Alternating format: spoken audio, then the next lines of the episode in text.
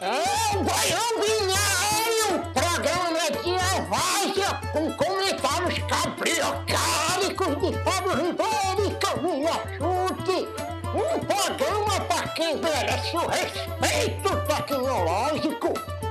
Escuta aí, troço, pra ver se tu aprende alguma coisa. Começamos bem, ei, com morte, coveiro, gatinhos. Bom dia. Ah, bom dia. Hoje é sábado e se você está vendo esse programa, a gente vai mudar a sua vida. Nossa, Você vai aprender em meia hora tudo o que você precisa para ser bem sucedido. Você vai aprender os É truques do meio corporativo. Mentira, pessoal, não existe isso. Mas enfim, a gente vai começar enterrando os seus sonhos. Isso que a gente vai começar fazendo. Ontem, cara, ontem a gente está gravando na sexta. Ontem teve conversa com o Bial e ele entrevistou duas pessoas, dentre elas o Fininho. Ah, Fininho. E eu já tinha ouvido falar do Fininho há um tempo atrás, mas não me perdi assim. Né? Fininho é um coveiro, trabalha no cemitério da Consolação. E por conta da, da crise sanitária, enfim, que a gente está vivendo, tem, tem muito holofote nos profissionais de saúde. Nosso o presidente, no final das contas, fez aquela declaração de que ele não era coveiro. Cara, o Fininho, ele é um coveiro filósofo. Fez filosofia ele estuda ética, ele dá aula de ética dentro de programas da prefeitura. E ele está lançando um livro agora. Eu vou comprar o livro do Fininho. nossa, claramente. O, o Bial ontem leu um trecho, mas ele é de uma lucidez, assim. E aí depois eu fui pesquisar hoje, antes da, da aula. Fui pesquisar da aula. Olha isso, falando que isso é uma aula. Isso é um baião binário, enfim. Do baião binário, eu fui pesquisar e peguei esse vídeo dois anos atrás da, da TV Folha, que conta um pouco da biografia do Fininho. São oito, nove minutos, são nove minutos de filosofia pura, de ele, enfim, é, falando sobre a morte, sobre a ocupação dele, enfim, é sensacional. Eu peguei um trecho que ele faz Vai. uma, uma piada super fina sobre o Fernando Henrique Cardoso, o presidente. Agora tem o Fernando Henrique, que ele come sozinho. Ele gosta muito do Eita, o gato não tá aqui. velho. Depois que- só um momentinho. Tem um gato chamado Fernando Henrique no Será que cemitério. mataram o gato? Só que o gato não come sozinho porque ele não se mistura com o povo. A pior parte que tem para o coveiro é a psique. Eu tive que colocar meu irmão dentro do caixão. Não é agradável, não. Tarefa difícil. A tarefa mais difícil do, do, do coveiro não está na parte física, está na parte psicológica.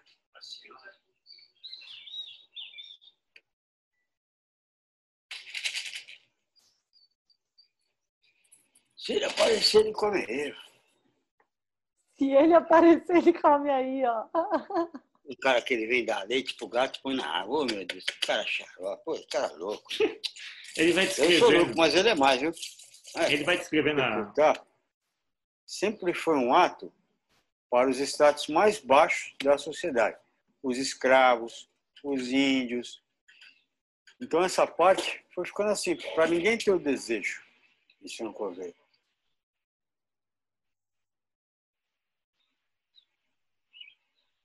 O Machado de Assis descreve como sendo atividade mecânica e fria.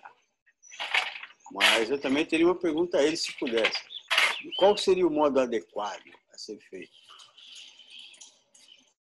Cara, é de uma lucidez, assim. Aí- é- Nossa, é de uma lucidez assim. é, são nove minutos que eu ganhei minha manhã vendo isso. Mas no final das contas, a minha discussão para você aqui. Cara, quantas pessoas como o Fininho tem por aí a gente não tem oportunidade de conhecer, né? Porque, enfim. Porque as gente- métricas de sucesso gente são carrega- outras, né, Fá? As métricas de sucesso são outras.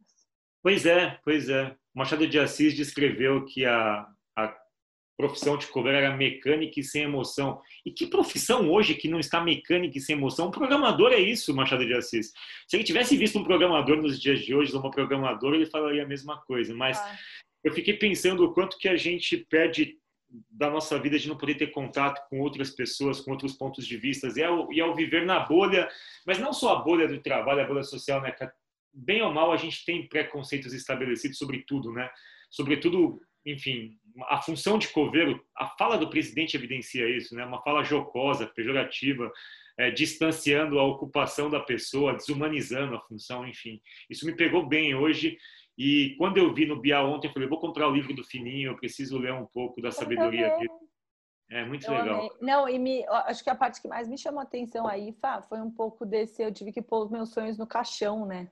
O quão forte é você achar que você vive num país que não te dá mobilidade social, que não te dá oportunidade, que não te reconhece, e aí você é obrigado a enterrar seus sonhos. Tipo, para mim talvez seja o, foi a coisa que mais, enfim, mais me chama atenção, assim, o quanto às vezes a gente já morreu, né? É, pa passar de lá para cá é, né, para quem acredita em outra vida, mas 10 minutos de fininho para todo mundo e o mundo seria muito melhor. E é o fininho coveiro, não o fininho que vocês estão pensando, seus malandrinhos, suas malandrinhas. Mas, vamos lá, avançando. Vamos sair do fininho, vamos continuar nessas ocupações que hoje estão no holofote, sempre foram importantes. Cara, aqui tem um contraponto de uma enfermeira é um contraponto que tem uma crítica e, e, de alguma forma me fez refletir mesmo. Ela falou: Eu sou uma enfermeira em Nova York, os professores deveriam fazer os trabalhos deles, exatamente como eu faço. Qual que é o ponto central da, do raciocínio da Kristen McConnell que ela faz aqui? Ela tem um marido que trabalha na saúde, desculpa, ela trabalha na saúde isso. e o marido é professor. E ela fala: é, Eu não entendo isso, porque aos profissionais da saúde não houve outra opção. A gente, a nossa vocação é essa. A nossa vocação é quando acontece um negócio desse, a gente vai para a linha de frente. A gente não pode ficar chorando, fazendo greve, fazendo algum tipo de, enfim, de comportamento que não. Que são as, as áreas essenciais, né? Que eles chamam os essential Exato. workers, é tipo áreas essenciais. E, ela é bem dura, cara, com os professores que agora na discussão das voltas, enfim, nos diferentes recortes, tem, tem colocado alguns tipos de restrição e oposições. Ela fala, eu entendo. Só que a sua vocação, tem pessoas que esperam você lá para que você execute a sua vocação e ninguém está pedindo para você ir para uma linha de guerra. Vão existir cuidados tal. Eu achei interessante o ponto de vista dela, ah. porque eu, de certa forma, compartilho uma parte disso, cara. É, e aí, de novo, tá? vou pegar só o trecho e o recorte de enfermeiros e professores. É um pouco da natureza do professor esse combate um pouco mais, mais forte, assim, de você fazer greve, coisas do tipo. Ela permite aqui, no texto dela, que a gente faça um contraponto.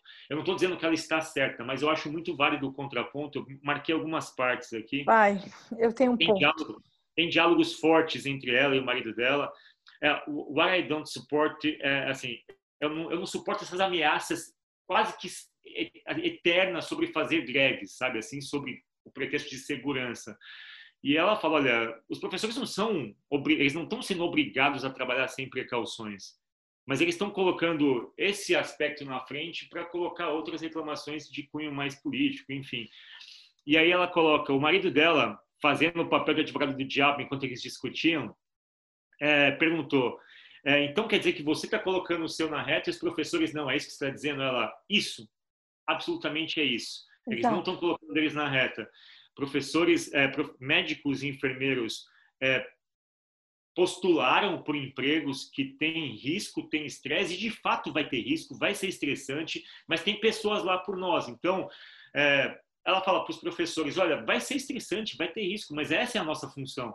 Tem pessoas que esperam a gente na linha de frente e eu considerei isso, cara, tá vendo aqui? This teacher sign up to be a positive adult presence in child's lives. Os professores eles postularam lá quando eles escolheram essa carreira que eles seriam uma presença adulta na vida das crianças. Então, eles precisam ajudá-las a voltar à vida social também.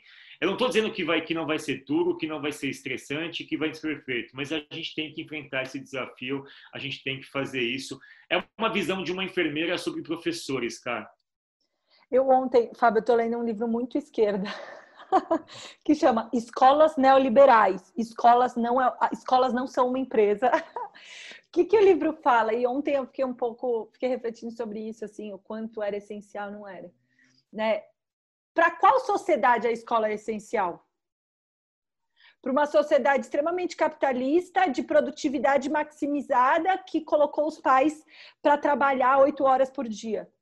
Então, eu, eu ontem entrei nessa pira de em que em que sociedade a escola é um serviço essencial? Nessa maluca que a gente criou, assim. Eu fico um pouco, um pouco receosa de achar que a gente pode enquadrar a escola enquanto um serviço essencial, é... mas eu consigo reconhecer que no momento presente é verdade. A gente vem de uma toada que não dá para mudar agora, no meio de tudo. Mas eu queria pôr esse ponto que é um, é um escritor francês que ele traz nessa percepção de que a gente acabou criando condicionamentos onde a escola se tornou uma empresa e é um lugar onde eu posso libertar o resto do mundo das crianças para poder produzir, sabe? É, então, eu concordo com. Esqueci o nome dela, Fá. Qual que é o nome dela? Eu é, concordo... é, Kristen. Kristen, Kristen, Kristen, é, eu acho que a gente tem ajustes mas a minha sensação é que enquadrar também como um trabalho essencial e eximir o todo, né, para que a sociedade funcione. Que sociedade é essa? E se a gente, será que é essa sociedade que tem que funcionar? Eu fico um pouco receosa com isso. Tá bem bonito esse quadro, faz tá combinando com o sofá, eu gostei. Tô, né? Tô combinando com o é, sofá. Gostei. Minha, minha da Top Stock. Eu fiquei nessa, Fá. Eu não, eu consigo entender o ponto de vista da Kristen. Eu consigo perceber esse lance do quão essencial é esse professor na vida dessa criança, mas eu não consigo achar que a gente tem que justificar um retorno às aulas para que a sociedade funcione. Talvez seja o momento da gente implodir tudo e repensar isso, sabe? Será que é por aí? Enfim, só queria colocar mais essa minha. O que ela coloca, cara, mais do que a função pedagógica, ela coloca o papel do professor como na vida, né, do aluno. O desenvolvedor de crianças, as relações sociais, tal. Eu, eu tendo a concordar com o aspecto dela de que a gente não tem tanta sensibilidade assim com enfermeiros e médicos, Total. como a gente tem com professores. E se a gente fosse avaliar uma matriz de risco, quem sofre muito mais o risco é o enfermeiro e o Perfeito. médico. É um ponto super válido. Agora, também não dá para tirar. Com certeza, Fá. Assim, é, agora não dá para tirar da frente também que enfer... enfermeiros não, mas médicos ganham pelo menos umas cinco, seis vezes mais que professores. Né?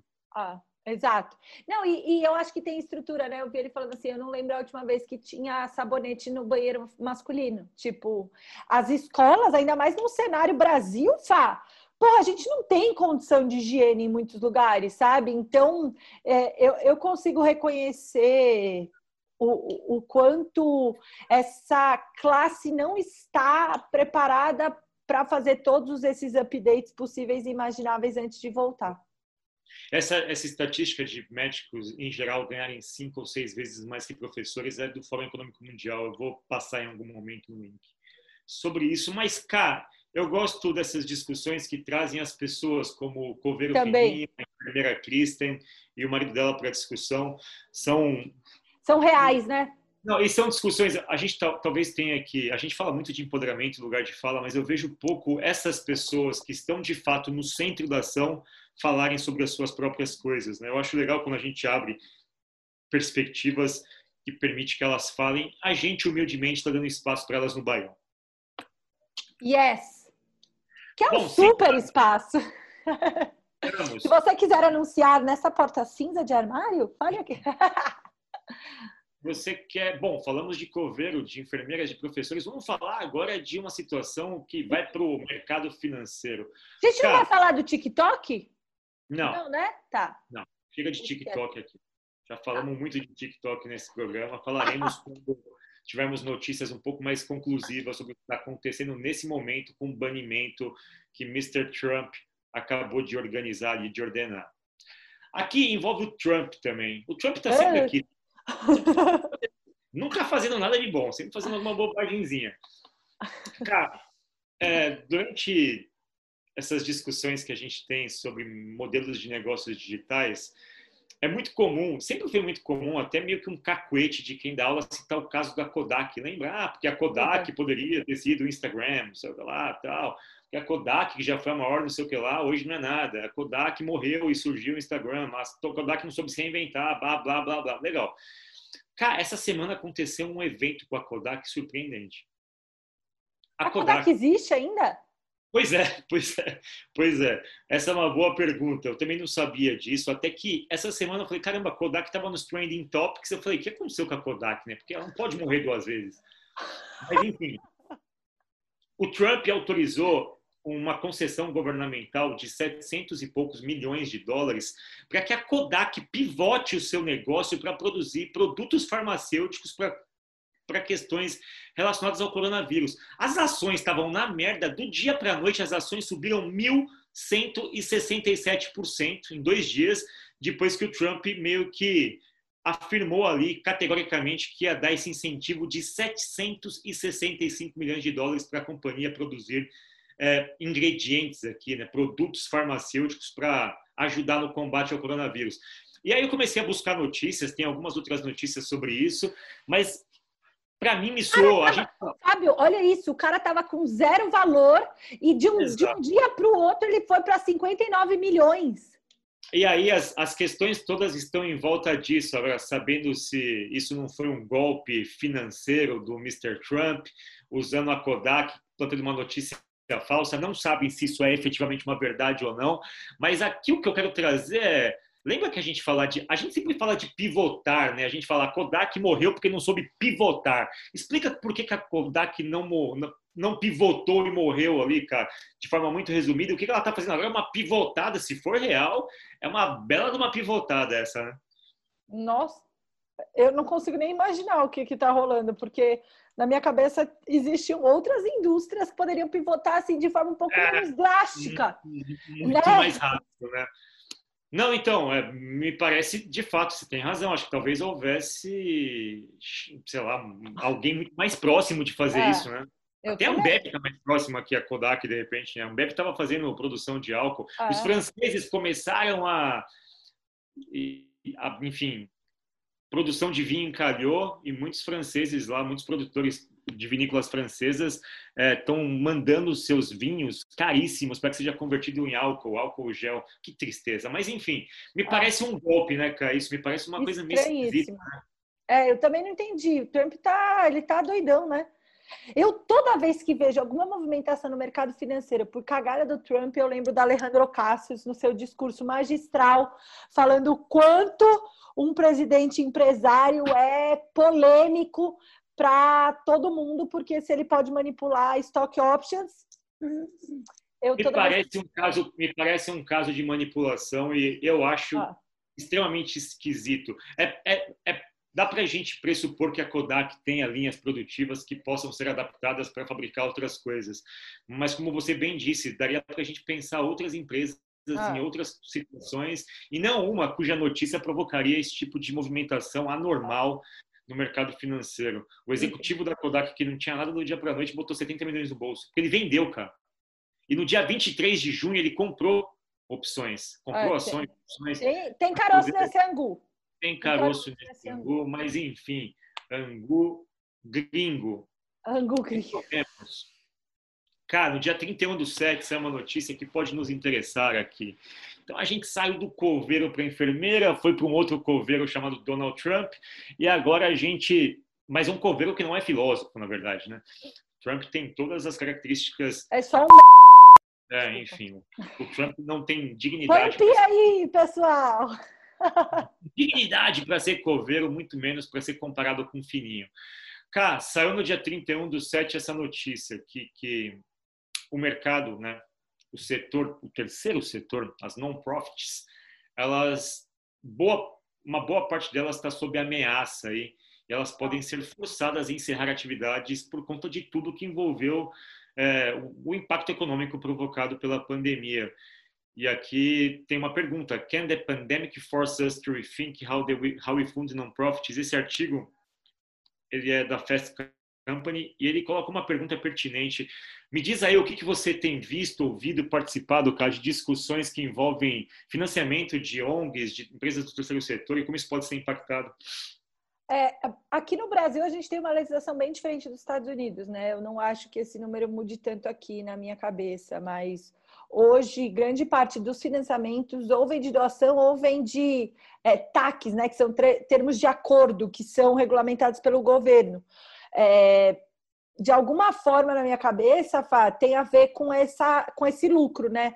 Muita gente faz doação e se envolve em filantropia por débito em, em imposto de renda e afins.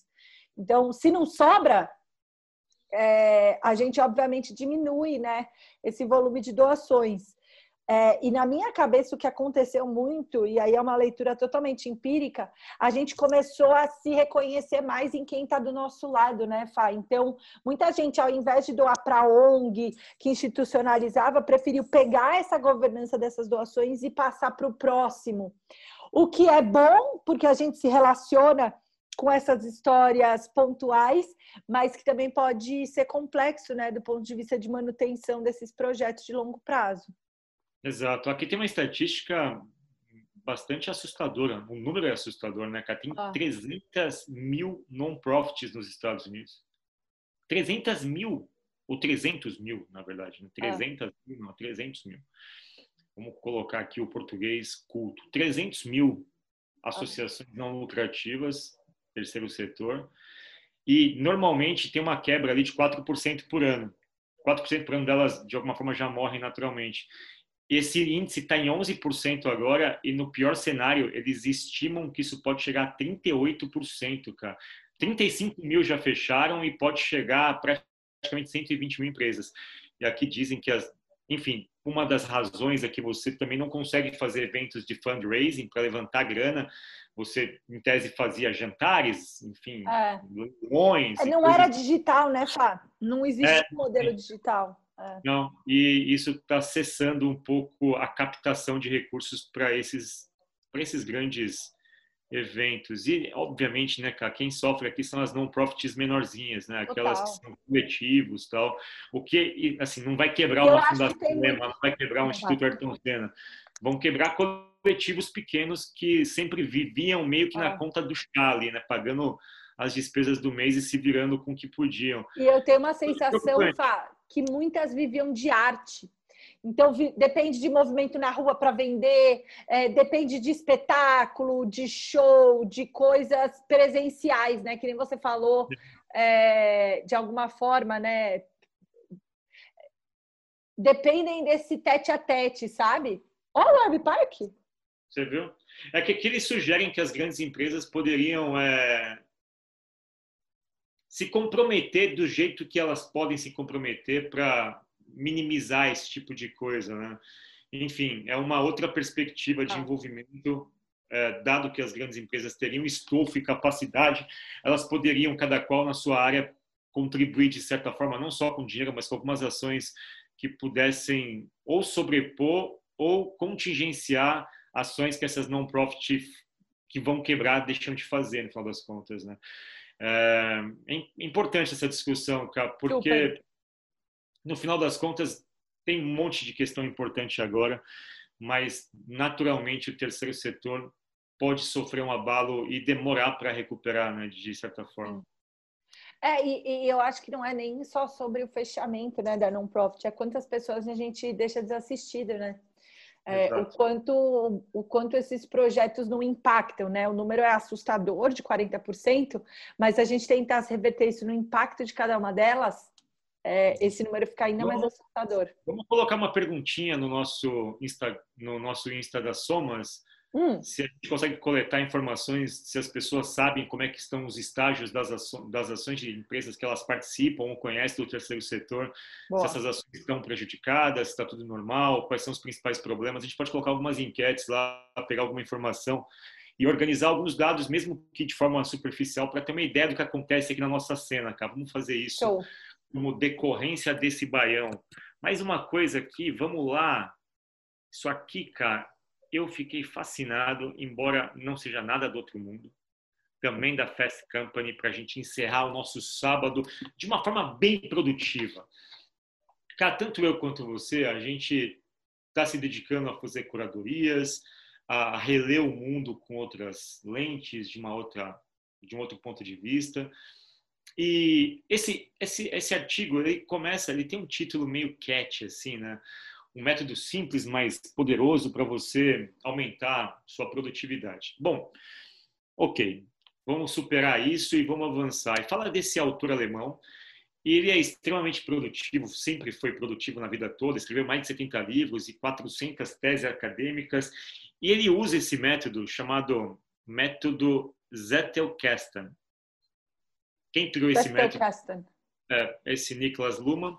Basicamente, é um método de indexação de ideias, cara. Você tem aqueles insights, você está lendo um livro, aí você tem um insight, e hoje, no, nos leitores digitais como o Kindle, você marca. Marca. Tá? O que ele sugere é que quando você está lendo um livro, por exemplo, tá, uma das técnicas, está lendo um livro, é, leia o livro sempre com algumas fichinhas do lado e uma caneta. Quando você pegar algum trecho que faz sentido, é, não, não transcreva o trecho, mas anote com as suas próprias palavras, em duas ou três sentenças no máximo, o que, que aquilo de alguma forma te chamou a atenção, porque aquilo pode ser uma ideia que você conecte com outra e de forma neural você começa a estruturar um pensamento no longo prazo com várias coisas que você observa do mundo, em leituras, em, na vida social, quando você está correndo, quando você está fazendo um exercício, quando você está conversando com alguém, essas coisas surgem. É o chamado bloco de notas, mas como é que a gente organiza notas?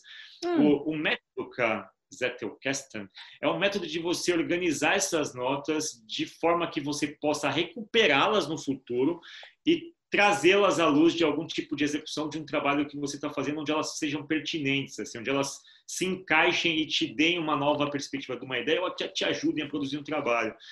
É, esse método aqui, você vê que é uma caixa de indexação, onde você coloca pequenas notas e você vai catalogando com uma série de números e letras. Depois vocês procurem no Google, aí tem uma explicação bem legal. E o cara escreveu 70 livros e 400 artigos é. acadêmicos dessa técnica. É, o lance todo, cara, o que, eu queria falar sobre o método, tá vendo aqui, ó, This Branching Logic, é, é, uma, é um método lógico, você me explicou o método de indexação dos IPs, que é muito parecido com isso, mas é um método de ficha onde você vai fazendo as anotações e colocando números sequenciais numa espécie de árvore e isso facilita para você a recuperação dessa informação num determinado momento. Qual que é o lance todo? E eu não vou entrar na técnica do método porque a gente só tem alguns minutos. Uma das nossas preocupações no Baião é como é que a gente consegue, e aí essa é a coisa mais legal, né? Como é que a gente consegue pegar todas essas 200 notícias, já tem mais de 200 notícias que a gente leu em cerca de 40 programas, tá? Como é que a gente consegue usar essas 40 notícias e indexá-las de uma forma que o nosso ouvinte aqui, nosso telespectador, consiga pegar aquelas que mais lhe interessam e compor um novo raciocínio. Você pode Exato. usar os artigos do Baião, pegar um grupo, um cluster ali de informações, sei lá, que estão vinculadas a professores de educação e montar sua tese, seu estudo, seu produto, enfim. A gente pode te ajudar nisso nesse caso, indexando os nossos conteúdos. Mas indexação, para mim, cara, você sabe o quanto eu estou obsessivo com isso, com métodos de indexação. Para mim, a nossa capacidade de achar métodos simples de indexação é o que vai é, levar a gente a tal da economia circular, da educação circular, né, cara? É isso. Não, e entender o que, que a pessoa precisa, né? Porque eu acho que uma dificuldade é indexar é fácil, mas como é que vai ser essa atitude de recuperação, né, Pá? O que, que ela vai te trazer de resposta? Por exemplo, com o crescimento do Google, a recuperação dessa indexação não é boa. Você concorda comigo? Qual foi a última vez que você foi até a terceira página do Google de resultados? Exato. Difícil. Então, ela já não funciona também. Então, é, eu acho que é, é, como é que a gente indexa para conseguir usufruir dessa indexação, né, posteriormente. Você sabe que eu tenho um jeito meio peculiar, né? Às vezes a gente está conversando, eu lembro de uma palavra, lembro de uma coisa, puxo e, e ah. acesso eu tenho uma capacidade de fazer isso que eu desenvolvi meio no hábito, mas ela não é nada, nada produtiva, assim. Né? A gente está conversando de um assunto, aí eu consigo puxar uma palavra e eu consigo chegar onde aquele assunto está e começo a montar nossa aula, nosso baião, essas coisas. Mas você falou a real, cara, indexar é fácil. O problema não é a indexação, é como é que eu recupero essa informação. Como é que eu recupero ela de forma eficiente, ou seja, ok, dado que está tudo aí e a gente vai começar a indexar, organizar, se eu quiser acessar aquilo para poder tornar o meu trabalho mais produtivo, como é que eu faço? O que ele discute aqui no método é a capacidade de você recuperar uma anotação e um pensamento teu isso. no momento que você está tá trabalhando uma nova ideia. Você deu uma isso. aula hoje, você estava fazendo isso agora mesmo. Como é que você... Você sabe onde estão os conhecimentos, mas como é que você otimiza aquilo? Ah. E, uma, e uma, uma das maiores angústias minha, minhas nessa pandemia, você sabe disso, é eu falei, cara, a gente deve ter criado nessa pandemia, sei lá, pelo menos uns 10, eu, particularmente devo ter criado uns 6, 7 mil slides de aulas. Nesses slides de aulas deve ter pelo menos umas 600, 700 referências. Às vezes eu fico pensando como é que eu consigo é, recuperar as coisas que estão lá e que são pertinentes ao trabalho que eu vou fazer agora. Ai, Saindo do baião aqui, a gente vai entrar em alguns outros trabalhos criativos, produtivos, que a gente poderia recuperar essa informação. Como é que a gente melhora a recuperação? Talvez esse seja o grande desafio, né, cara? Perfeito. Então, não é só indexar, né? Como que você recupera. Achei Exato. bom esse para último, para o último, né? Ainda mais quando a gente acha que a gente já sabe tudo ou que a gente está num momento não. de plena consciência. Ah, acho que não. Não. Pessoal, esse é o nosso baião de sábado. Começamos com fininho, terminamos com a, um processo de. Zettelgasten. É isso. E espero que vocês tenham gostado. Apoiem o baião assistindo, passando para os amigos de vocês. Dando like! Escreve é, seguir aqui em cima. a gente, em algum momento, vai, vai fazer isso de um jeito um pouco mais, como se diz, Indexado fazer propagandas mais agressivas de marketing. A gente promete mudar a vida de vocês. Ou não. Beijo, pá. Bom sábado. Bom, tchau, Cá. Até mais.